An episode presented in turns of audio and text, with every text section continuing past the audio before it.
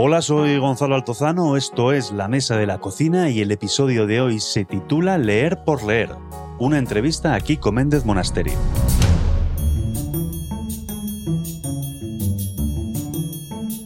En redes sociales, cuando publicite el episodio, diré que hay quien está en posesión de enormes confidencias políticas y sin embargo prefiere hablar ante el micrófono de libros, como Kiko Méndez Monasterio, por más que únicamente haya ojeado unos pocos, todos con la letra grande y cantidad de dibujos. Lo diré y será verdad, y no lo será. Es verdad que Kiko es conocedor de secretos, si no de Estado, casi. No es verdad que no haya leído. Lo ha hecho mucho y bien. Entonces, entonces soy yo quien le insistió en hablar de libros. No sé si como continuación o resumen de una larga conversación de años, ya 20, con alguna pausa más o menos prolongada. A los aficionados a las cuestiones de gabinete, les anuncio que la próxima vez que Kiko se siente en la mesa de la cocina será para hablar de politiqueos, actualidad y otras pornografías. Empeño mi palabra. ¿O no? ¿Conservas los libros con los que te aficionaste a leer? Pues creo que casi todos. Tengo dentro de la biblioteca un apartado bastante grande de, de literatura infantil. Y no solamente los conservo, sino que además los releo bastante. ¿Eran libros que te mandaban en el colegio? Pues muy pocos, por desgracia.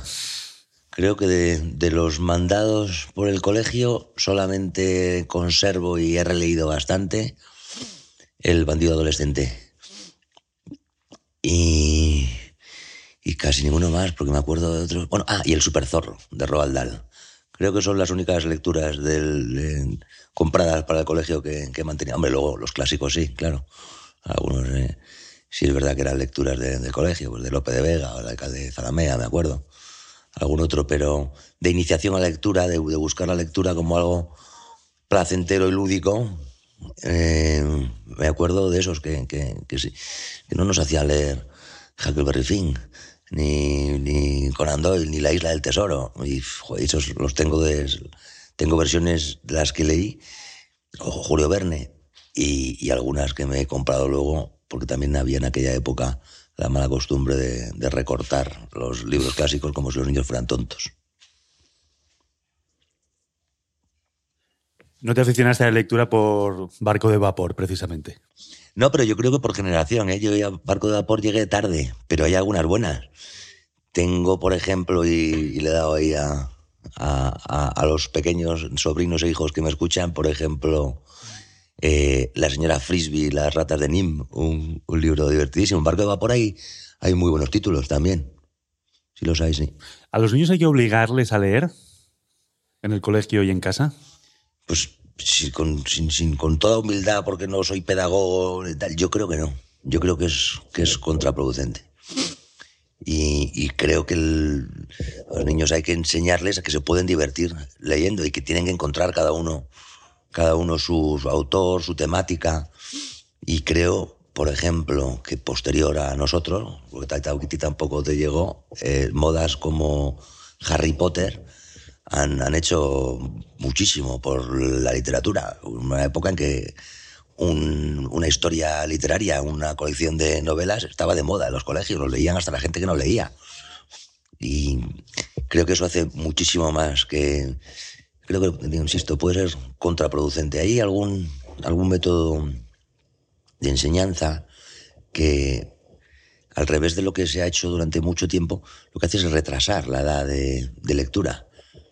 Y, y, la verdad es que yo, la gente mayor que he conocido educándose así, o accediendo a literatura, les he, los he conocido casi todos, casi todos lectores.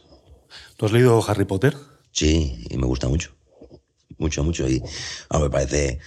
Eh, es, es una, una, historia y es eh, un, personaje pues con todas sus... no, no, no tiene la aspiración de ser un hito de la literatura, en realidad lo ha sido.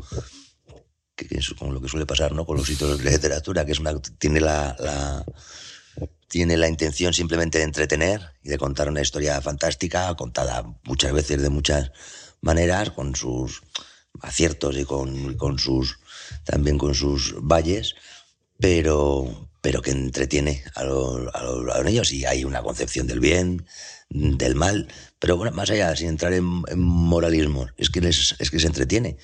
¿Y cuántos lectores han surgido de, Harry Potter? Muchos, yo creo. ¿eh? Te preguntaba si a los niños hay que obligarles a leer, a los adultos hay que prohibirles algunas lecturas, o también es contraproducente.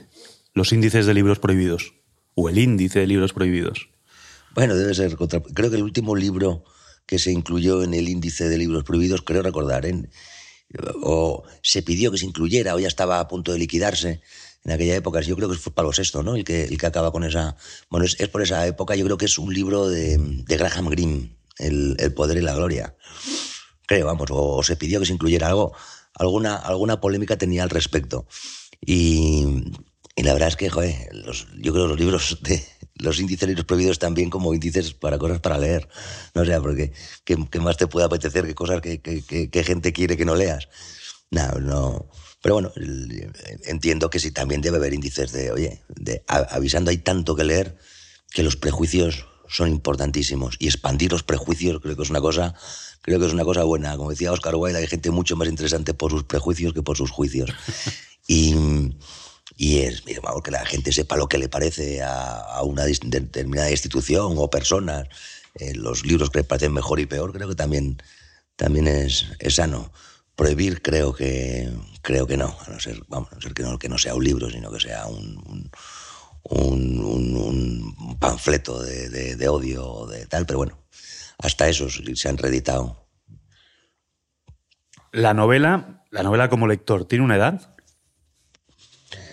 creo que era Ortega. Se empieza con la novela, se abandona y luego se, se, retoma. Ortega decía, hablo de memoria, y luego mejor te miras eso y dices, eso la Ortega no lo ha dicho nunca, pero no. Pero yo creo recordar que Ortega dice que a partir de los 40, 45 años leer novela es una tontería, ¿no? Yo estoy absolutamente en desacuerdo, pero sí también creo que tiene, que tiene edades, tiene edades porque necesita quizá de, de tiempo. Eh, la novela es una construcción literaria occidental complejísima en la que cabe todo, eh, cabe la poesía, cabe el cuento, cabe todo tipo de género y, creo que es una de las grandes aportaciones. Eh, porque claro, al principio en todas las, en todas las civilizaciones está el cuento, pero la novela es, es, expresamente nuestra. Y, y, creo, vamos, que la novela está todo. Es más, creo y repito muchas veces que en, momentos de cambio tan radicales, tan rápidos como el que estamos sufriendo, la tecnología, en fin, por 10.000 causas, em, en, la novela se adelanta al ensayo. El ensayo es, algo pues, evidentemente muy necesario, eh, que, que, compila los, los, los saberes, los conocimientos, las líneas, las teorías de cada tiempo pero la novela en los momentos rápidos llega antes, porque el ensayo necesita de cierto reposo y la novela es más intuición, es más creación.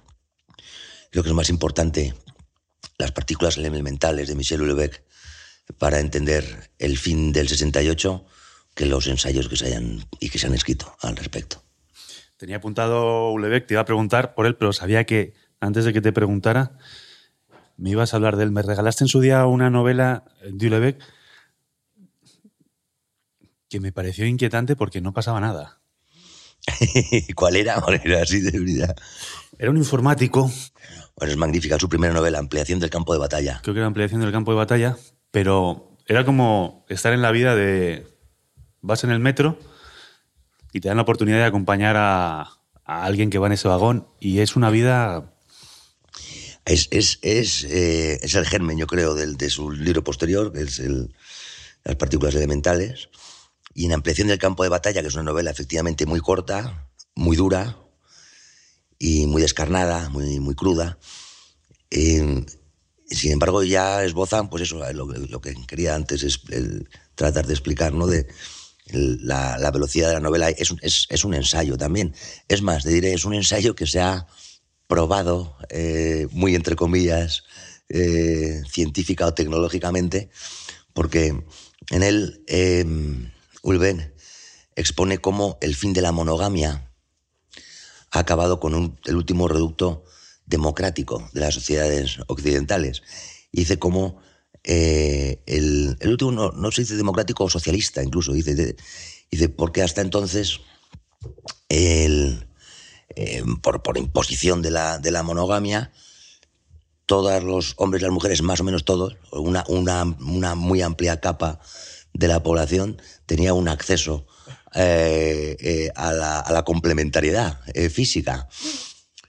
Y sin embargo, Después, cuando, cuando el libre mercado también se aplica a, las relaciones sentimentales, sucede lo que sucede, ¿no? que algunos tienen mucho éxito y otros no tienen, y otros no tienen nada. Pues esa, esa teoría sobre la que va ampliación del campo de batalla en un, en un personaje típico europeo, en un soltero de mediana edad, eh, con un trabajo pues que no le, no le ilusiona, pero bueno, tampoco le... Eh, y que siente ese vacío y que no tiene ese, ese acceso y se da cuenta como efectivamente hay algunos que tienen superávit y, y, otros, y otros que no llegan. Pues te decía que todo eso han hecho, no me acuerdo dónde, en la red esta social de contactos, no sé cuántos, creo que es eh, Tinder. en Tinder, pero no me acuerdo quién ha hecho un estudio diciendo, efectivamente eso se aplica.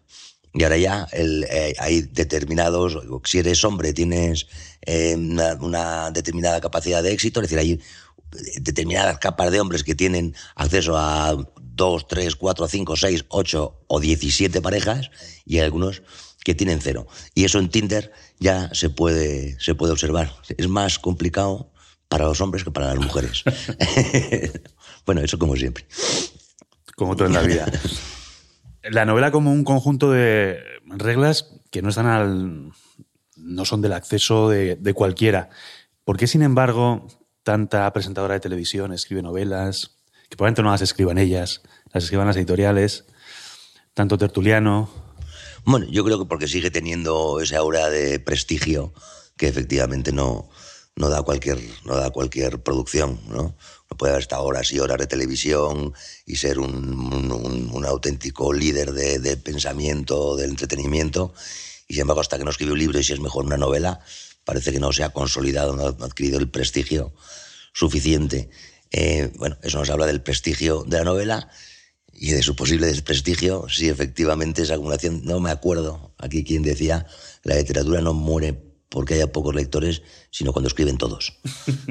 y es, pues estamos muy próximos a, a, la muerte de la literatura. Sí. Entonces, con propaganda se puede hacer una buena novela y para dificultarte la respuesta, te voy a pedir que saques Madrid de corte a checa. Sí, bueno, o Requiem por un campesino español, ¿no? En, por, que, es, la, que es, el, es, el, negativo. Sí, sí, que es su reverso, tenebroso.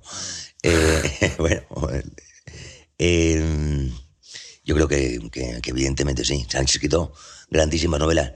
No lo entiendo muy bien, ¿eh? O sea, no... Mm, me, me, parece de una dificultad tremenda tener esa intención propagandística de, y sobre todo en momentos tan crudos como por ejemplo una guerra. Eh, y, y, sin embargo lograr esos... Más lo entiendo más en el cine.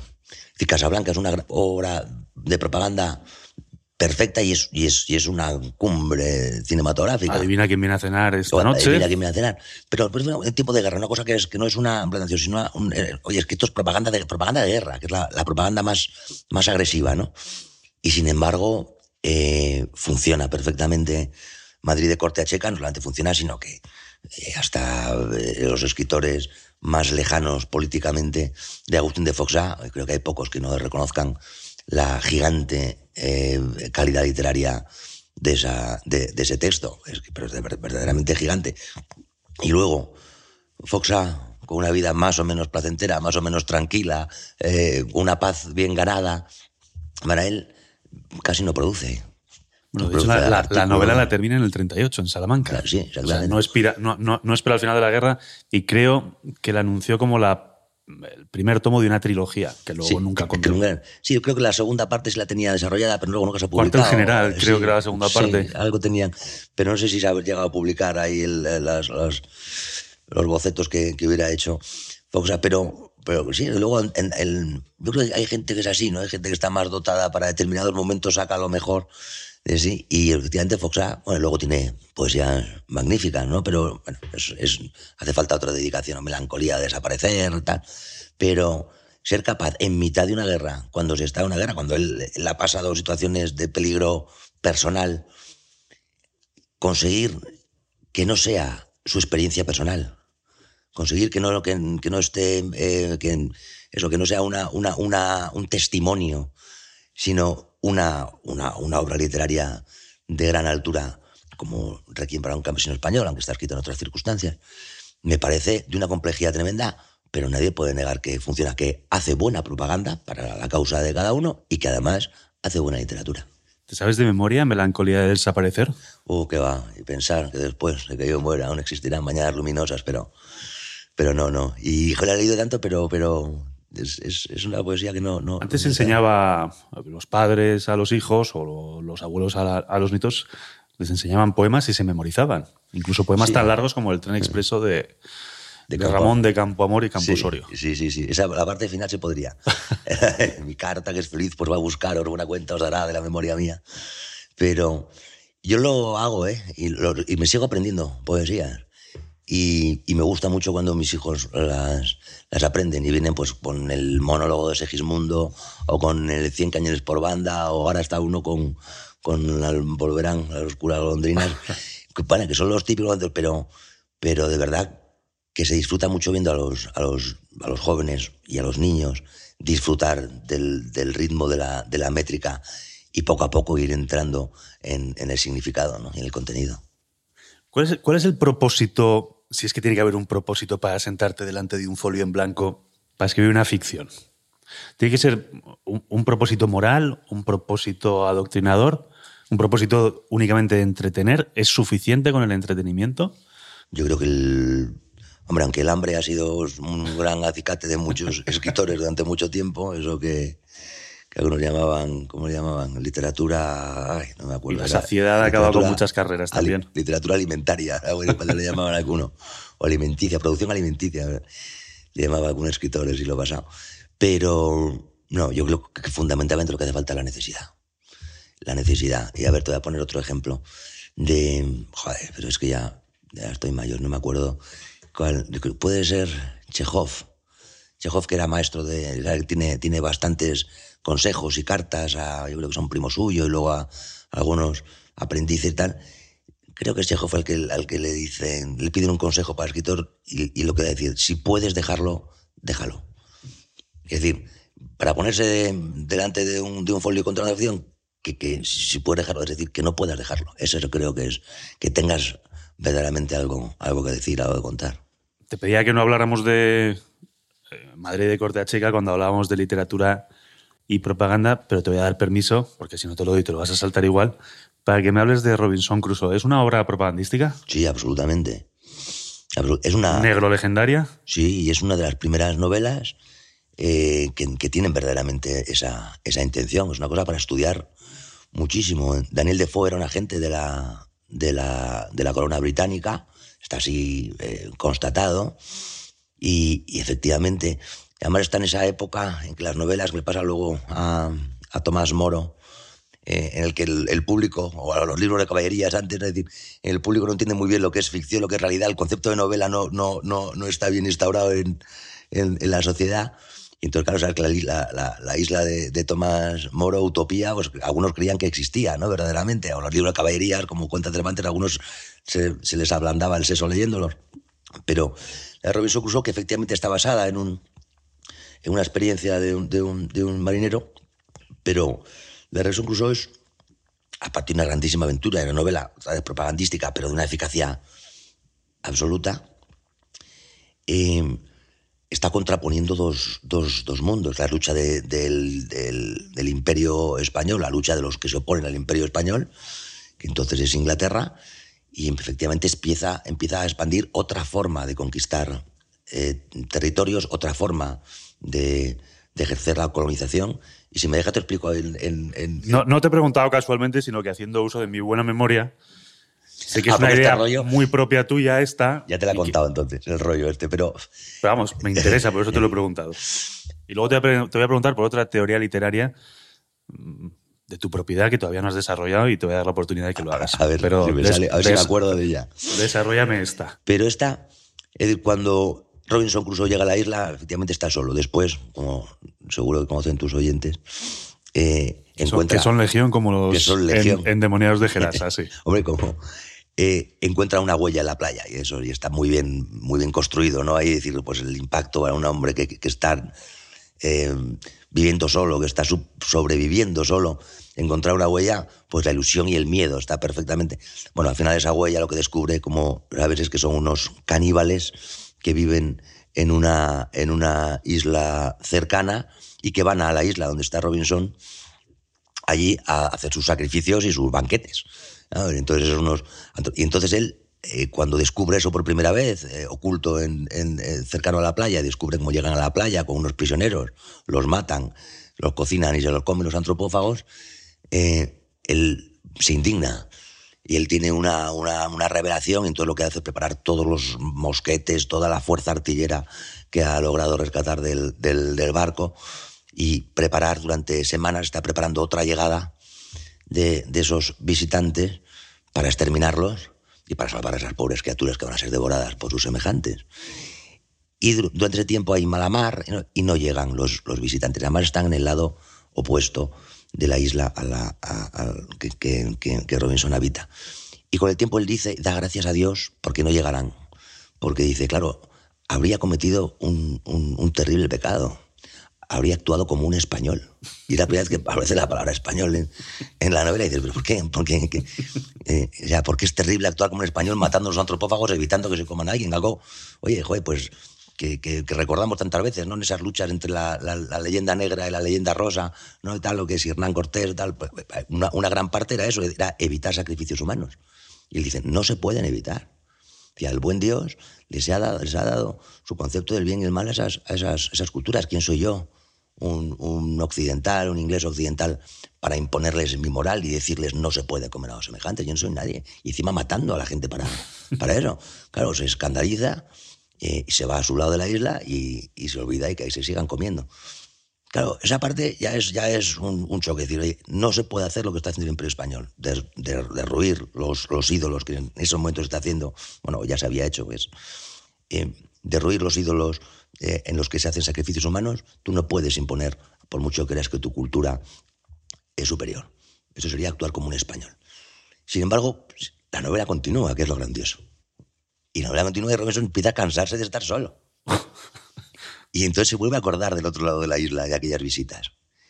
Y entonces, cuando vuelve a planear, lo mismo, es decir, vuelve a desplegar toda la potencia artillera que ha, conseguido, sus mosquetes, sus pistolas, cuantos, y espera la llegada y actúa como un español. Es decir, mata al orador y libera a Viernes. Eh, cuando llegas ahí, me, lo explicarás, claro, porque me has, hecho, me has, colocado un capítulo diciendo que eso no se podía hacer. Y entonces, claro, dice, oye, mira, en realidad la explicación es, es que yo tengo una necesidad que yo quiero salir de aquí. Si libero a una de estas personas, puede ayudar a construir una, una canoa. Es decir, para salvar a esas personas por el hecho que está mal comérselas, no. Pero si tengo una necesidad, que puede ser ir a otra isla o extraer materias primas, entonces sí. Eso es, una novela de, propaganda porque efectivamente esparce la, la, leyenda negra, pero no, sino conceptualmente diciendo lo que, España, lo que España está haciendo y no debe hacer. Y sin embargo, a la vez es, es una reafirmación de cómo debe ser el colonialismo de entonces en adelante. Y así fue. Es decir, ya no voy ahí a imponerles ni una cultura, ni una religión, ni a imponerles universidades, ni a imponerles hospitales, ni a imponerles calzadas o, catedrales. No, lo que vengo es a decir, yo necesito carbón. Tierras raras. La otra teoría, tu otra teoría literaria, que cuando me la expusiste hace años me pareció muy sugerente, y hice una búsqueda en Google para ver si alguien había llegado a tus conclusiones y vi que no, que no tiene por qué ser un motivo de alegría para ti, que a lo mejor lo que pensaste es un disparate. Pero desde luego, creo que se llama Harold Bloom, el gran crítico del Quijote, creo que no ha escrito nada sobre el tema. Y la teoría es Tom Sawyer y Huckleberry Finn como un trasunto de Don Quijote y Sancho Panza. Sí, pero yo, joder, y, el mismo Mark Twain no lo... En, su momento yo no encontré nada. Te estoy hablando de hace 10 años a lo mejor. Pues yo creo que en las mismas novelas... O sea, yo creo que Tom Sawyer está leyendo el Quijote en algún momento. Me suena. Eh, joder, es que hace ya tiempo que no releo. Pero yo creo que hay alguna mención. Y, y yo, alguna, alguna mención hay. No sé si en los dos caraduras también han leído la novela, los, aquellos dos caraduras que van por, ¿te acuerdas? Por el río. Bueno, son, son, muy cervantinos. Que van timando a la gente. Claro, son personajes ahí, son muy, unos pícaros ahí. Y, hay, precisamente esa escena yo creo que es la que dijo, oye, es que esto efectivamente es muy cervantino. Y, y no solamente yo creo que en, que en, que en Tom Sawyer y Huckleberry, Tom Sawyer es completamente el, que vive en el mundo de las ideas, en el mundo de los, molinos, en una imaginación desbordante, divertidísima. Y Huckleberry Finn es una persona que por sus circunstancias vitales, mucho más duras que las de Tom, pues... Eh, sabe, sabe el valor de, comer todos los días, incluso de comer caliente o de, poder calzarse. Y, y, tiene una sabiduría además quizá contagiada ahí. Luego se repite el Tom Sawyer Huckleberry con Huckleberry y Jim. En, en, en Huckleberry Finn es, es, Huckleberry y Jim. Jim. Jim. es entonces el que hace un poquito más de, de, Sancho. Pero creo que esa, al fin y al cabo, Cervantes inventa la novela, igual que Velázquez inventa y joder, para ver cosas parecidas a lo que de Cervantes hay que esperar. A Inglaterra hay que esperarle casi 100 años, ¿no? O a Francia. Y, y, al inventar la novela, inventa esa, esa, ese conflicto entre personajes, esas diferencias, que yo creo que las vemos en, en, en, Tom Sawyer y Huckleberry Finn y, y, en Sherlock Holmes y Watson y en, y en tantísimas parejas o, o duetos de la literatura. Cervantes inventa la novela. ¿Tú crees que era consciente de que la estaba inventando? No.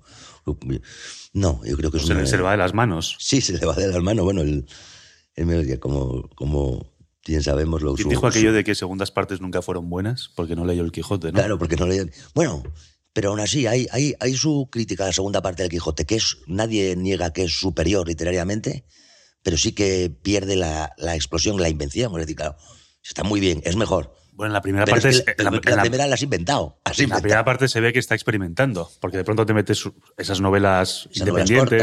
efectivamente, esos, esos, cuentos que hay. Pero la segunda es más compacta, es más, es más novela. Es más novela, es, es, es, la, evolución. Es decir, las novelas a partir de entonces tienen que ser así. Eh, pero la primera es la invención. Entonces hay una explosión, ahí hay una. una esto, es, esto es distinto a, a, a, lo que hay, a lo que ha habido antes, que creo que es.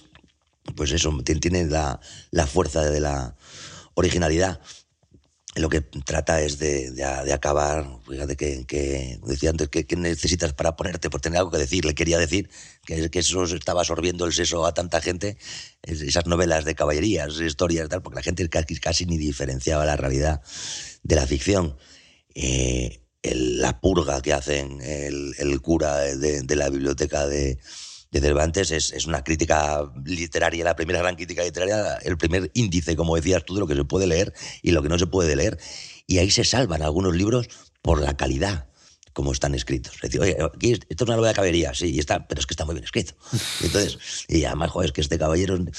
Eh, su, su, su, primera intención eh, puede que fuese tan pequeña como esa, y, pero el, el, resultado final es la invención de lo que hablábamos al, al principio, uno de los géneros literarios propios de Occidente, pues más influyentes. También la escribió bajo estado de necesidad.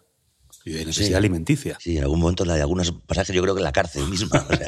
la vida de Cervantes, como sabes, tú sabes bien, yo creo que la has estudiado y, la, y algo lo has escrito, ¿no? Es, es, es, pues es una es, una novela todavía por escribir, porque no se sabe muy bien, además está medio oculto, cuando fue tal, con quién se casa, con si, si Dulcinea era la dulce Ana, Ana ¿cómo se llamaba? Ah, su, su, novia y tal, bueno, y a las mujeres le meten en la cárcel y, y los duelos, y es, es claro, el mismo Cervantes tiene siete novelas dentro, pero pero es increíble con una vida tan apasionante y con el desprecio de sus contemporáneos, ¿no? De Lope, de Quevedo, al final al final, al final de sus días, porque la segunda, la segunda novela eh, ya es prácticamente él está a punto de morir. Haya, haya construido un, monumento tan enorme. No te voy a. reformular la pregunta al principio de si hay que obligar a los niños a leer. Te la voy a hacer de otra manera. No te voy a preguntar si hay que leer el Quijote, te voy a preguntar si se puede no leer el Quijote. Sí, Miguel Delibes decía, yo no, considero imprescindible leer el Quijote para escribir. Mm, Cervantes cuando lo escribió no lo había leído. pero, o sea que, no, no, no, yo creo que no hay nada imprescindible, pero la verdad es que es perderse, para que buscar el momento. ¿eh? Yo creo que es difícil encontrar el momento del, del, Quijote, que no sea demasiado pronto, pero, pero el Quijote es un, es un disfrute muy grande el de leer, leer bien el Quijote es, reírse mucho. Y claro, si ya estás disfrutando con algo tan, tan bueno, pues todas las cosas que te van a pasar en la cabeza son muy buenas. ¿no? Y, y, sobre todo si te gusta la literatura, te gusta escribir, pero es muy recomendable. Me estoy leyendo el último libro de Enrique García Máquez que todavía no ha publicado, que es su título es Ejecutoria y es un ensayo sobre la, sobre la hidalguía, que ha ganado un premio en el CEDI. No sé si estoy desvelando algún secreto de Estado, pero me ha pasado el original para que, para que me lo lea y, y lo estoy disfrutando mucho. Hay un momento en el que Enrique cuenta que está viendo una serie de televisión que se engancha, le pasa a mucha gente.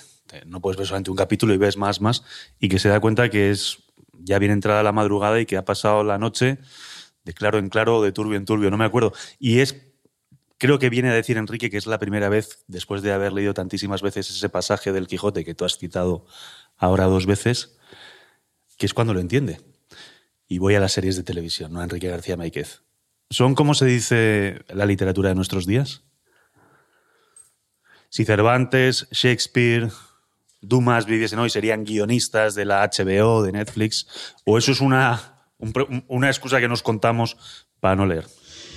No, sucede, creo, con, con las series. Primero, que no es una evolución impuesta no es una evolución impuesta a la tecnología, la tecnología ya existía. Las, series, ha habido series de televisión desde hace decenas de años. Desde que empezó la televisión. Desde empezó la televisión. Prácticamente. Sin embargo, se han acercado, y aquí voy a volver a mi rollo, se han acercado a la novela. Tiene una estructura de novela. La película, el largometraje, es un cuento. Bueno, ahí claro, está, eh, pues, vas a decir, eh, eh, no sé, pues 900 y después eso no, eso no es un cuento, ¿no? Eso, es una... ¿eh? o, pero o el... eh, bueno, es verdad que no hay... Los hermanos es verdad, es... Crimen y Castigo, aunque Woody Allen ha hecho siete películas sobre Crimen y Castigo, es verdad que nunca la, la, llega a comprender entera. Pero la estructura del... Yo creo que eso, esa experiencia de Enrique García Maike, que además es un magnífico escritor y un magnífico lector, que hay que decir las dos cosas, eh, pues también debería abrirlo, ¿vale? Lo que decíamos el Quijote, pero también te has quedado de, claro en claro, has disfrutado mucho, te ha interesado esa historia. Probablemente la última vez que tuviste esa experiencia de quedarte una noche fue con una novela. Y con una película no, es la película y, se acabó. Entonces, eh, creo que las series han sabido adaptar muy bien una fórmula que funciona en la manera de contar historias que es la novela. Y las series se acercan bastante los, los personajes pueden evolucionar. Eh, de los capítulos de la serie pueden dejarte con las ganas de, de, colocar el siguiente, es decir, de, aunque sea muy tarde por la noche, pasar la siguiente página. creo que es, que es una evolución, insisto, no, no impuesta, sino una, una evolución encontrada y que, y que, está teniendo un éxito tremendo porque creo que está, está bien construido. Luego las habrá mejores, peores, de, de toda calidad los escritores que has citado ahora escribirían eso, eso o, cualquier otra cosa. lo importante es que las series, las novelas, cuentos cuentan historias. Y que bien contadas, si, el vehículo es, es, bueno, va a llegar al gran público. Hay, hay, un novelista americano que se llama Kenneth Burke, y te confieso que no he leído nada de este señor, únicamente una frase que es las historias nos aprovisionan para la vida. Sí, o sea, la narración de historias como algo más que un puro entretenimiento, siendo muy loable el entretenimiento. Claro, pero cuando se consigue el entretenimiento es cuando se consigue que verdaderamente sean eficaces. O sea, es, un, un, círculo virtuoso. Em, las historias, no es, más que alimentan o aprovisionan para, para la vida, es que la acaban conformando. que somos o elegimos ser personajes de Woody Allen o, de, o de Dostoyevsky o de Cervantes, como esos tramposillos, pero, pero no podemos elegir ahora mismo ser eh, un ciudadano romano que los domingos se va, bueno, los domingos no, entonces cuando era pues en, los idus necesarios, eh, se iba a ver cómo, cómo devoraban a, unos semejantes, ¿no? O cómo se mataban unos a otros para diversión del, de la masa. Eso no podemos imaginarnos así. Nos podemos imaginar de otra manera que nos hemos ido contando, nos hemos ido, nos hemos ido construyendo. Las sociedades se construyen mediante relatos. Eso que está en política tan de moda es una gran verdad, pero más allá del, del, del, de, lo, de, lo, pequeño, de lo minúsculo de la política, es una gran verdad de las sociedades. Las sociedades nos vamos, las civilizaciones se van contando a sí mismas, se van relatando a sí mismas. Por eso también hay esa lucha por controlar el relato. Me, había propuesto, y no me cuesta nada el propósito, no preguntarte por política, pero sí que había una pregunta, además la tenía la última, que era la del relato, los relatos políticos. Cuando se habla de relatos políticos, lo que antes a lo mejor se llamaba programa o proyectos, pero que ahora se llama, no sé si por insistencia de Rafael Núñez Huesca, relato político. ¿Es un relato en un sentido narrativo o se ha utilizado este término como se podría haber utilizado cualquier otro? ¿Hay narrativa en, en un proyecto político? Sí, yo creo que sí, porque además cada vez eh, los políticos son más personajes y los, los, personajes requieren un relato, un relato propio. No, no, no es un simple argumentario de hechos o de, o de conceptos más o menos abstractos, eh, legales, económicos, sociales, sino que hay un relato, es decir, qué personas los encarnan, quién es y, en el momento que hay personajes, hay novela, hay, relato. Ese, ese, personaje, cómo ha llegado a darse cuenta de eso, cómo dice eso, qué va a cambiar, cómo le afecta la circunstancia, el entorno. Son una modalidad, un género, digamos, breve y algo pequeño, pero, pero sí, sí, es, hay, un, hay, un, hay un relato. Y, cuanto más grande la trayectoria de, de ese relato, pues más novela se va haciendo. Me has hablado al comienzo de la estructura de la novela, que es una estructura ciertamente compleja. Luego hemos hablado de series. Me has dicho que la novela, que las series se aproximan a, la novela. Yo hice un curso de, guionista, de guion de series. Lo hice por puro sport, por puro entretenimiento. Porque dice Diego Arrocho que te haces mayor cuando descubres que hay determinadas profesiones que ya no vas a poder hacer, desempeñar. Y lo hice por puro, por puro placer, era un, curso corto. Y por lo que contamos, por eso es una pura estructura. Te quiero decir, pero, es que está perfectamente medido. En el minuto 17, si es una serie de humor, tiene que. Pero, pero está perfectamente medido. Y, y, si tienes eso claro en la cabeza, ves las series de otra manera. Los giros de guion, que no es algo que se le ocurre al guionista y escribe una historia de seguido, sino que tiene una estructura. Si la novela, si la serie, si la narración de ficción, insisto en lo de ficción, no sigue unas reglas, no es novela. San Camilo 1936, de la que hablábamos fuera de micrófono. Sí, la grandeza de la novela es... ¿Eso es una novela o es la un experimento de, la, de, la, novela es que es un experimento. La grandeza de la novela es que ha cogido experimentos terriblemente diferentes que han funcionado. Que efectivamente hay uno que funciona, ¿no? Uno típico, pues el, el, el bestseller, ¿no? Estábamos hablando antes de Harry Potter o, o me da igual, o el mismo... Eh, ¿cómo se llama? Joder, este, este, también ahí están Sherlock Holmes y Watson eh, enfrentándose al Santo Oficio. Eh, la, conoces, joder, esta, esta novela de, que luego hace una película. Ay, joder, se me va a quedar ahí, se nos va a quedar esto fatal por no habernos acordado de, eso. Luego, porque luego hay gente que deja comentarios. Ah, bueno, ahora, ahora, ahora, ahora nos, nos saldrá.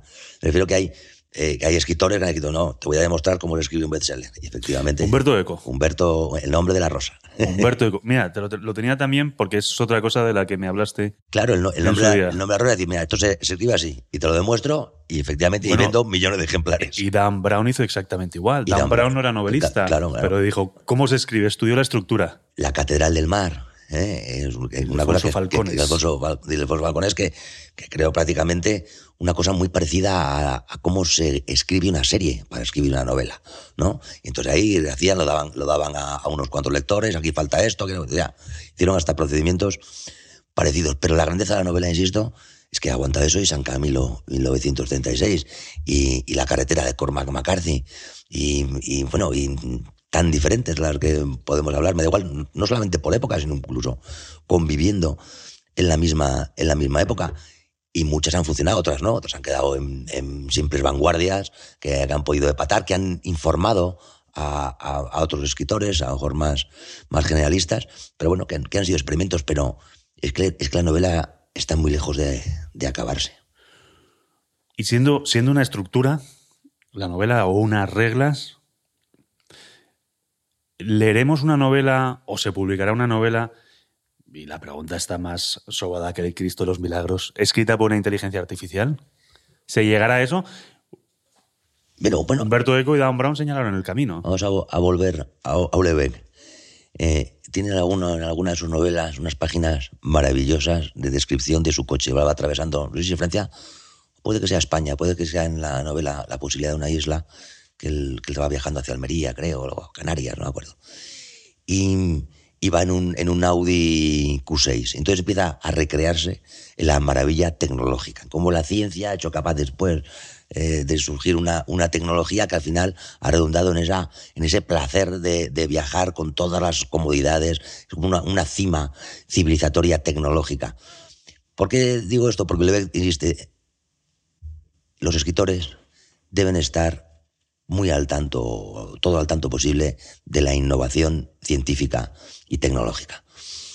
Em, lo, dice hace, lo escribí hace mucho, pero ahora la inteligencia artificial está produciendo cortos, mm, pequeños cortos, que es, es, eh, es una invasión de la creatividad del, hombre o es otra opción del hombre para, para crear. La inteligencia artificial la diseñan, la crean también hombres, ¿no? Y al final, pues, pues puede que haya, eh, no sé, eh, el, de ponerse así a, los futuribles a veces pueden quedar muy ridículos. Pero es decir, puede ser a lo mejor eh, un género literario que sea efectivamente alimentar una inteligencia artificial para que nos cree una serie o una, una película. o, un, pequeño corto, si es, si es un cuento que colocamos otra vez insisto, la, la importancia de la novela. Orson Scott Card, en, en, en su novela eh, El juego de Ender, anticipa 10 años, algunas cosas, y algunas 20 o 30, anticipa Internet, la influencia de Internet en la política, las tablets de... de, de 2001. De, claro, pero es que en, en unas cosas que los años 80, yo creo, el juego de Ender y los personajes actúan y logran modificaciones de su mundo y tal, actuando a través de, tablets y de. No, te decía que, en 2001 en la película hay una tablet. En 2001 hay una tablet también. creo que, no me acuerdo quién tuvo un pleito con Apple, no sé si fue Samsung, y recurrieron a esa escena y dijeron, no, no, nosotros no hemos copiado, hemos copiado esto que hizo... Pues podían haber, eh, pues, podían haberse asesorado y haber, y haber puesto a Orson Scott Card porque es que es lo mismo, tienen una tableta donde ven su trabajo, ahí los niños de, la, de esa escuela, eh, ahí tienen sus trabajos, ahí se comunican con sus profesores y se comunican por el mundo en una red central en la que a través de, nombres supuestos, de nicknames, como dirías tú, eh, eh, influyen en la política, comentando artículos, acaban escribiendo artículos, hay publicaciones digitales que todo el mundo lee desde su propia tableta. En fin, hay que estar muy, muy al, tanto de las innovaciones tecnológicas y científicas. Por ejemplo, el caso de la neurociencia, que también le, interesa mucho a, a, una de las últimas novelas eh, es sobre, eh, sobre la química, ¿no? más que serotonina. No digo, bueno, pero es que es, neurociencia, estamos investigando cómo funciona el cerebro y a lo mejor ahí está sobre la pastilla de la felicidad, ¿no? por decirlo de alguna manera, o la pastilla del vacío, dirían otros. Pero eh, hay que, eh, creo que son herramientas. La creación, de momento, la creación es exclusiva del, del, ser humano. Un creyente diría que es porque está hecho a imagen y semejanza del creador. Está bien lo que dices, que el escritor tiene que tener intereses, interés por, por los adelantos técnicos, porque claro, aquí tenemos una cuestión, que un escritor que se precie de serlo tiene que ser antes lector, o tiene que ser mientras escribe, tiene que ser también lector, pero solamente lector. Digo que se corre, se corre un riesgo, e Ignacio Peiro se queja amargamente de que al final se escriban muchas novelas que las escriben los escritores sobre escritores. Pero ¿qué pasa con, con, los despachos de abogados, con las consultoras, con las Big Four, con los partidos políticos? ¿Por qué no hay, por qué no hay buenas novelas? Porque no hay escritores dentro. Sí, y además, y además son, son, son grandes temas. son, son grandes temas. Yo creo que sí hay, sí hay novelas, ¿no? Hay grandes novelas sobre intriga política. Y además es que son, cuando el escritor entiende, efectivamente, y deja de mirarse el ombligo de, de metaliteratura y de preguntarnos, eh, por el análisis a la parálisis, ¿no? Entonces, ¿y cómo es la literatura? ¿Y qué es la literatura? ¿Y qué es la novela? Entonces voy a escribir una novela sobre la novela de la novela. Y Claro, cuando pero escribe sobre lo que está pasando al vecino al lado, escribe lo que hace Michel Lebec, sobre un tío corriente, de la calle que le pasan cosas fascinantes, increíbles, y, a, lo mejor no nada verdaderamente extraordinario, y sin embargo que nos explican a todos, y nos podemos sentir reflejados todos a muchísima distancia eh, eh, de, esa persona, de ese, ese, de esa profesión, de ese ambiente, de esa circunstancia, porque el, el protagonista de la novela es el hombre, el hombre como género, el hombre, la mujer. Y eso aplica a todos, llama a todos. Te he citado antes a un autor norteamericano, Kenneth Burke, que te he confesado que solamente conozco una frase. Pues, hay otro autor norteamericano del que me lo he leído todo, no por mérito mío, sino por, porque escribió muy poco, Salinger. Claro, empecé como todo el mundo con el guardián entre el centeno y, quise más.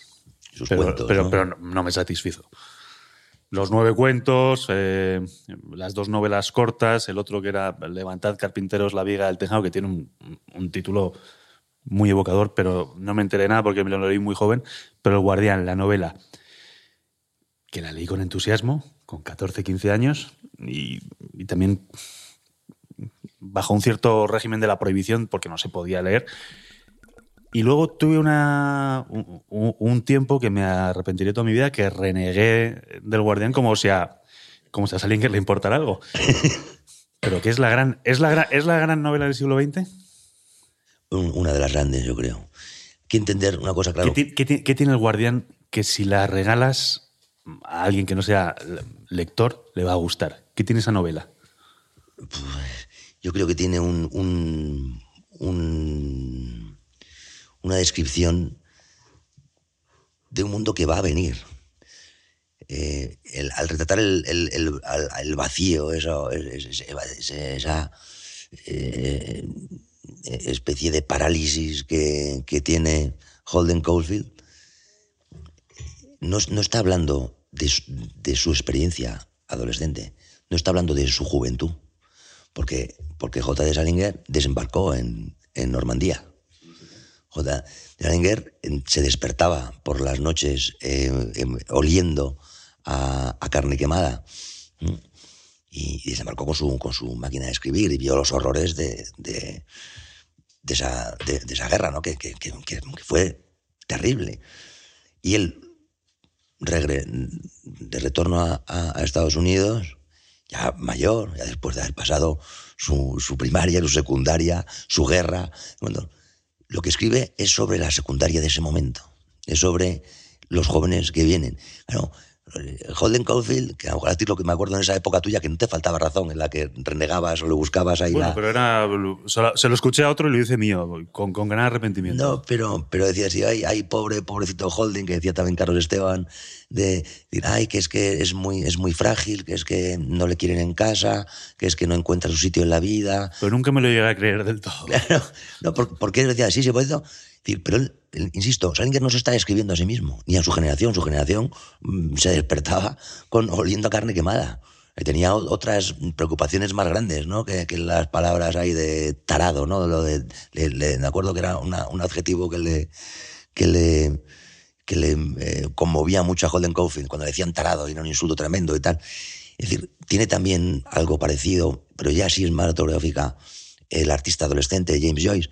Pero insisto, en Holden Caulfield está, eh, está el 68. está, está esa, esa juventud de la penicilina, que no ha tenido los horrores de las infecciones que había en la primera mitad del siglo XX. Es la juventud de la penicilina, de cierto desarrollo económico, de la gran creación de las clases medias, del debilitamiento de los dioses fuertes, de, sus padres, no, sus hermanos mayores habían, habían muerto en esas guerras brutales.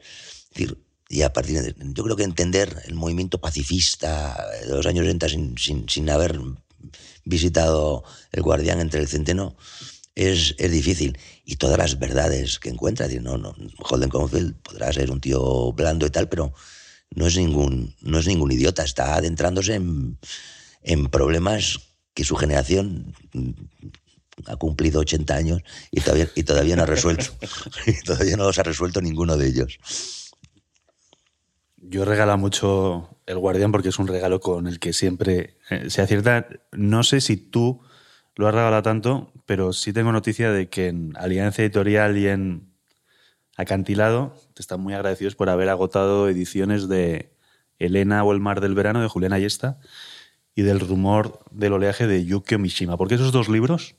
Bueno, Elena el Verano por tu culpa, porque me, porque me lo enseñaste tú y yo, yo no quise fue amplificar tu, tu, primera acción, porque es una novela maravillosa, es, es una novela corta, cortísima. Y una, una única novela de un autor. claro, yo no se le he dado nadie de, de todo lo que he regalado, yo creo que es un regalo de eso que lo haces con cierta vanidad porque sabes que te van a agradecer, te van a felicitar tanto oye, dime, a mí me apetece leer, pero no tengo mucho tiempo, un libro para este verano, o tal. Lectores compulsivos, lectores ocasionales o no lectores, si le acercas a esa, novela, van a disfrutar y allí hay un acercamiento, al igual que en El rumor del, oleaje, en el que luego Mishima, Mishima eh, desprecia un poco esa creación, dice que estaba demasiado contaminado de romanticismo en aquella época, pero Da igual, eh, volvemos a lo de antes, da igual la intención que tuvieran unos u otros, el tema es el resultado. El resultado es de un entretenimiento, pero un disfrute es estético, una conmoción eh, moral. Eh, hay, tanto en la novela que cualquier persona que, vaya con un mínimo de, mente abierta va a disfrutar muchísimo con, con, esos dos. Debo decirte otros tres relatos de Navidad que me regalaste eh, tú también, de... Ahora otra vez se me va a ir, el, cuentista americano. Capote, Truman Capote. De Truman Capote. ¿Y yo te regalé eso? Sí, sí, sí, sí. sí. También dice, oye, que te gustan los cuentos, mira, tres cuentos maravillosos de Truman Capote que te puede decir, joder, a ver qué, asesinato me va a contar, ¿no? Pues son, son deliciosos. Y la, literatura de lo bonito también, ¿no? En el rumor del oleaje o en el verano es la búsqueda de, la belleza, la búsqueda del, momento. Nicolás Gómez Dávila dice, solo existe el momento. Y, esas novelas están, hay, hay recreaciones de momentos. Es al final el artista pretende convertir, convertir en perpetuo el, instante fugaz de la belleza.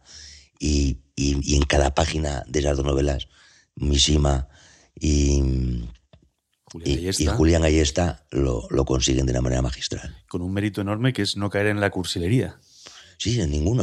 Bueno, ya Mishima ni, ni, cerca. Pero claro, sí, efectivamente, Mishima es que luego se abre la tripa, ¿no? Con, un, con, un, con, una, con una espada y sin embargo está contando ahí una cosa que, que destila sensualidad, roza el erotismo, pero a la vez la pureza.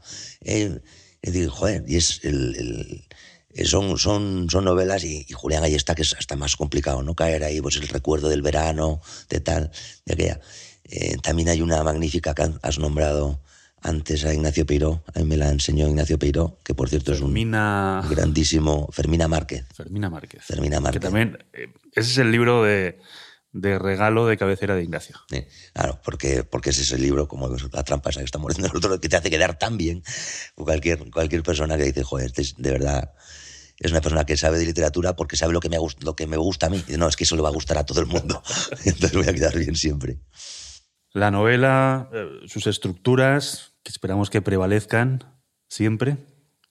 El libro, el libro como objeto. Vi un, hace no mucho, un documental de un diseñador industrial, un señor de Barcelona. Digo un señor porque era un, era un auténtico señor de Barcelona que diseñó cantidad de objetos que utilizamos en el día a día. Tío, con una pintaza estupenda. Lamento no acordarme del, del nombre, pero te pasaré la referencia. Y en un momento de la entrevista, era un octogenario, muy bien plantado, decía que, que hay objetos que, que simplemente agotan la perfección y que ya solamente vas a poder trabajar en el diseño. La cuchara. El iPhone 4. El cuchillo. y después, después han hecho siete más que no para nada. Pues el iPhone 4. La cuchara, el cuchillo, el tenedor y el iPhone 4. ¿Incluimos el libro también? Sí, yo creo que sí. Yo creo, yo creo que ¿Prevalecerá frente a los ebooks, los prevalecido. Kindles? ha prevalecido. Yo creo que los ebooks son magníficos, los Kindle, que dan muchísimas más posibilidades y, y de espacio y de, y, de, y de- y de marcar y de señalar y de, y de leer. en- está ahí y está muy bien que está ahí, pero no, no, no ha derrotado al libro. Es, es curioso y lo ves en los... Luego no, no, no, no sabemos si las siguientes generaciones leerán mucho o poco. Yo creo que hay algunas, que es la de Harry Potter, que han leído más que las nuestras. Por lo menos, no, de verdad. O sea, porque eso yo nunca, en, en nuestra época en el colegio, nunca estuvo de moda un libro. ¿Verdad que no? Vamos. Y, y sin embargo... Yo de modo unos que eran horribles, que eran los de Elige tu propia aventura, que me parecían antilibros. Ah, sí, aterrador. Horrible. Eso sí, sí, eran, eran. Y eran terribles, sí, sí. Era, era esas cosas que trataban de hacer el libro una cosa que no era el libro. Efectivamente. Claro, no, si está el videojuego, oiga. Claro, que, es- que hoy la industria del videojuego ya supera la del cine y es, y es, y- es, una, magnífica. es una industria interesantísima. Y hay- también hay relato, ¿eh? Muchísimo. Muchísimo relato. Muchísimo. Eh, eh, también surge de, de cuentos. Es interesantísimo. Pero bueno, para eso haga usted un relato de un, de un videojuego. Pero el libro es el libro. Que puedes Perdóname, experimentar. pero eso también pasa en algunas publicaciones de papel, periodísticas, que pretenden ser vanguardistas e intentan imitar Internet y dices, no puedes. Sé lo que ha sido siempre. Claro, claro. Es como si las novelas, algunas, eh, digo, oye, llega el cine, voy a, voy a intentar a- escribir cine. No, coño, entonces escribe un guion. Claro, la novela es otra cosa. Otra cosa que tu novela se puede hacer una película, si eso, es- si eso ha pasado tantas veces y es, y es magnífico. Y no será la novela, será la película, con- de esa misma historia, será la historia. Pero el libro, más allá de novela, tal, el, el- el libro, de momento, ha, ha aguantado el primer embate que, que los periódicos no lo han aguantado, evidentemente, y el libro, y el libro sí. Tu biblioteca. Yo, yo me las prometía. Me imaginaba que íbamos a hacer la entrevista en, en tu biblioteca, pero, pero no, no había estructura suficiente para colocar los micrófonos y tal. Yo llevo mucho tiempo sin, sin visitar tu biblioteca, que la conozco bien, y me ha gustado después de muchos años ver que sigue, que sigue ahí, corregi- co- corregida no, pero aumentada sí. Corregida algo también. Corregida también. Sí. Bueno, siempre hay que hacer, hacer gil limpias, sí, sí. para corregir biblio- bibliotecas. Te decía de la biblioteca. Sin ti, ten- y esta es una pregunta que te, te hago a ti y le, haré- y le haría a cualquier dueño de biblioteca, por mínima que sea. ¿Sin ti esa biblioteca tiene sentido? Si tú faltaras, ¿esa biblioteca tendría sentido? ¿Sería una carga para tu mujer, para tus hijos? Me imagino que sí. ¿Qué, hacemos con esto? Ocupa, ocupa mucho espacio. Pues tú, has- tú has- tú- tú como lector y propietario de esos libros tienes un vínculo con cada uno de ellos. Sí, desde luego, con, con, con mucho. Además, tengo. Tus hijos necesariamente no, tu mujer tampoco. Claro, y además, si tú conoces la biblioteca, conoces que tengo ahí unas estanterías que, que ahí no van ni, ni alfabéticamente, ni por temática, no, sino que son los míos, los más míos, ¿no? los, que, los que más releo, los que más me gusta, aunque sea ojear de vez en cuando. Eh, no sé, eso le pasa a, a nuestro amigo Fernando Sánchez Dragó, que en gloria esté. Eh, Te voy, te voy a dejar que termines hablando de tu biblioteca, pero quiero, quiero hablar de Fernando. mm, Hizo una, hizo, una, hizo una cosa prodigiosa Dragó, que fue escribir. Lo dijo muy bien Fernando Sabater cuando publicó Gárgoles y Avidis. Dijo: pasó de ser un escritor inédito a publicar sus obras completas. Porque después de Gárgoles y Avidis, y si estuviese aquí Fernando, creo que se lo diría, y si no lo, se lo dijese yo, probablemente lo diría él, no escribe nada que merezca la pena. bueno, yo creo que alguna cosa así, ¿no? Alguna cosa. Es verdad que Pero, eso, pero son, ser a- son esos milagros de la literatura. Gárgoles y Avidis es un milagro. apuntes a Escribe Yavidis, con, claro. creo que ya casi 40 años o Sí, 30 sí, y no, muchos. no.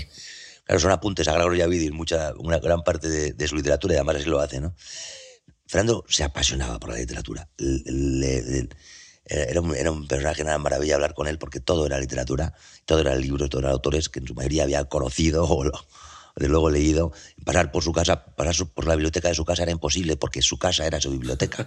Sobre todo Bueno, como, tenía- como Amando de Miguel, que diseñó una casa para que poder dar cabida a su biblioteca. Bueno, Claro, pues, pues Fernando, la, la- la que tenía ahí en, en Soria, estaba eh, colocada alfabéticamente y pasabas de un cuarto a otro y de un cuarto a otro seguía. En un sitio empezaba la H y en, y en- y en- el, el otro estaba la K. Y, y, y entras en el cuarto de baño y seguía. Y ahí estaba la L y tal. Era, era, era maravilloso, pero él tenía ese problema, decía, él respondía a, a tu pregunta diciendo, no tiene sentido sin mí. Y entonces fantaseaba, ¿sabes? Que le gustaba muchísimo fantasear, era, esa, era de esa generación literaria que les gustaba mucho ahí. Era- la- era la- exagerado. La, hipérbole y tal. Y entonces decía, yo quiero que estoy hablando una con... pira Sí, hacer una pira. que Entonces, que- el- Quería hacer una pirámide con todos sus libros y, y ser ahí incinerado. Decía que quería eso, como tantas cosas que decía Fernando y no le entendían, porque estaba hablando, pues, pues eso, literariamente. Él decía eso cuando en realidad lo que, lo que tenía eh, escrito y, y- y- y diseñado era un funeral de lo más ortodoxo, castellano y católico profundo. ¿no? O sea, Como no puede ser de otra manera en Soria. en Soria, en sí. Efe- efectivamente, ahí era. Pero, pero bueno, fantaseaba con eso y decía, luego quería era recordar, recogiendo tu pregunta de antes, él veía que, que su biblioteca no. Yo no tengo la biblioteca de, de, de Fernando. Bueno, pero tienes tu biblioteca. Y, y bueno, pues si alguien... Como, eh, como, como todo lector tiene su biblioteca. Por eso, es decir, a los- tus hijos, yo me gustaría que mis hijos, ya, ya la van haciendo, que tengan su biblioteca. Mi padre hizo una cosa que en vida durante muchos años ya, eh, siempre decía que se iba a morir muy pronto y, y casi nos entierra a todos, eh, que era ir regalando su, su biblioteca. A lo mejor yo, llega un momento en que, espero que dentro de algún tiempo, en que, en que empiece a regalarla y te gusta, sabes que hay libros que te gustaría que tuviese una persona u otro. Durante años hicimos, lo presentaba yo, pero tú eras colaborador principalísimo y luego lo heredaste. Como niño mimado, lo heredaste para hundirlo, un programa de radio, que eran los últimos de Filipinas. Y no te acordarás, pero siempre terminaba un invitado eh, leyendo, Sí, leyendo un, un fragmento de un libro. Y cuando publicaste La calle de la luna, cuyo primer título, título original, me gusta más, que es El final de las melodías, yo te pedí que leyeras un, un pasaje, y esto era en 2008, pues eh, échale guindas al pavo. Leímos uno de la calle de la luna. Y te voy a pedir que me leas un fragmento, y antes te decía que yo tengo muy buena memoria, como sabes, y luego te diré, fuera ya de micrófono, si es el mismo fragmento que leíste entonces. Pues, no, yo te, voy a contestar dentro del micrófono, es que no, no me acuerdo cuál leí. pero, Luego te lo digo. pero, ah, bueno, entonces me vas a decir tú. Porque, mira, me has pedido antes y he cogido uno que no sé si es el más indicado, estoy viendo lo que tampoco me encanta, pero bueno. pero, pero a vez puedes responder a una de tus primeras preguntas de que hay que tener para, para ponerte a escribir. Y dice, Un vento a 30 gradi sotto zero. Qué hijo de puta, Carlos, que ya sabía que yo iba a terminar escribiendo todo esto. Y yo decía que no, que ni de coña. Y no mentía porque ni ahora me creo lo que estoy haciendo, ni que llegue a terminarlo algún día. Pero aquí estoy, rellenando folios sin saber muy bien para qué. Para nada, supongo. Siempre hago todo para nada. Quiero decir que nunca camino para llegar a algún sitio, sino porque me apetece caminar. Y no me siento a la mesa para alimentarme, sino por apetito, a veces desordenado. Ni siquiera hablo para que me entiendan, solo es por el placer de escucharme. No me levanto para hacer tal o cual cosa, sino porque me despierto. No tengo agenda ni reloj. No hago nada para nada. Después de Madrid, me refiero. Antes sí. Antes era distinto porque en mi ciudad hay mar. Hay un mar que gusta mirarlo y quedarse uno callado sin pensar en otra cosa. Yo solía hacer eso antes de venir a Madrid para continuar mi carrera, de derecho, claro. Me lo propuso el jefe en la mesa, comiendo delante de Marina y de mi madre. ¿Por qué no te vas a Madrid a estudiar? Considéralo. ¿Por qué no se iría él al carajo y nos dejaba en paz a todos? Mi madre pensaba igual que yo, seguro, que si fuera al carajo quería, pero se cayó. Me mandó su silencio cómplice a Madrid, mientras un día tan callada la cuchara en el guiso, sin hacer ruido y sin salpicar una gota. Y no es que a mí me importará, incluso me apetecía irme, pero eso no quita para que en casa me hubiera ido la vida mejor, por muchas cosas, sobre todo por el mar. El mar russi. L'inverno con la mia generazione. Le donne curve sui telai vicine alle finestre. Y hasta aquí el episodio con este vuestro amigo en la mesa de la cocina. Muchos me preguntáis cómo apoyar este podcast. Realmente ninguno me lo pregunta, pero os lo cuento igual.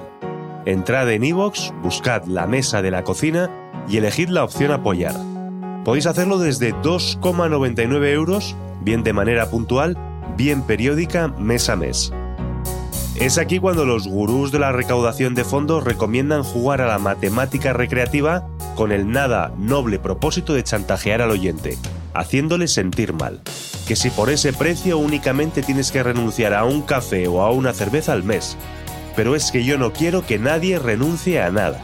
Pretendo que este podcast sea un producto de entretenimiento más, tan irrenunciable como asequible. ¿Que no podéis o no queréis? Siempre vais a tener un sitio en la mesa de la cocina. ¿Que podéis y queréis? Seréis, como canta el bolero, la razón de mi existir.